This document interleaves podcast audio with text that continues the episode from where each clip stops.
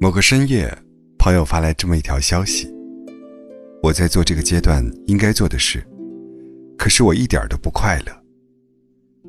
我问他，什么叫做这个阶段应该做的事？他说，二十二岁大学毕业，二十六岁谈一段稳定的恋爱或者去相亲，二十八岁结婚生孩子，孩子断奶后重新去上班。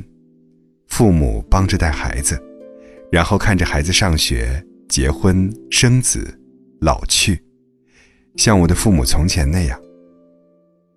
看我没有回复，朋友接着说：“不是说这样的生活不好，只是我不想要这样的生活。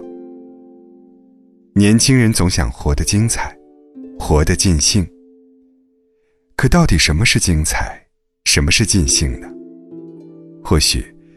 我们都有答案，又或许我们都没有答案。但是那又怎样呢？我知道，我可能迟早会走上这条所谓正确的路。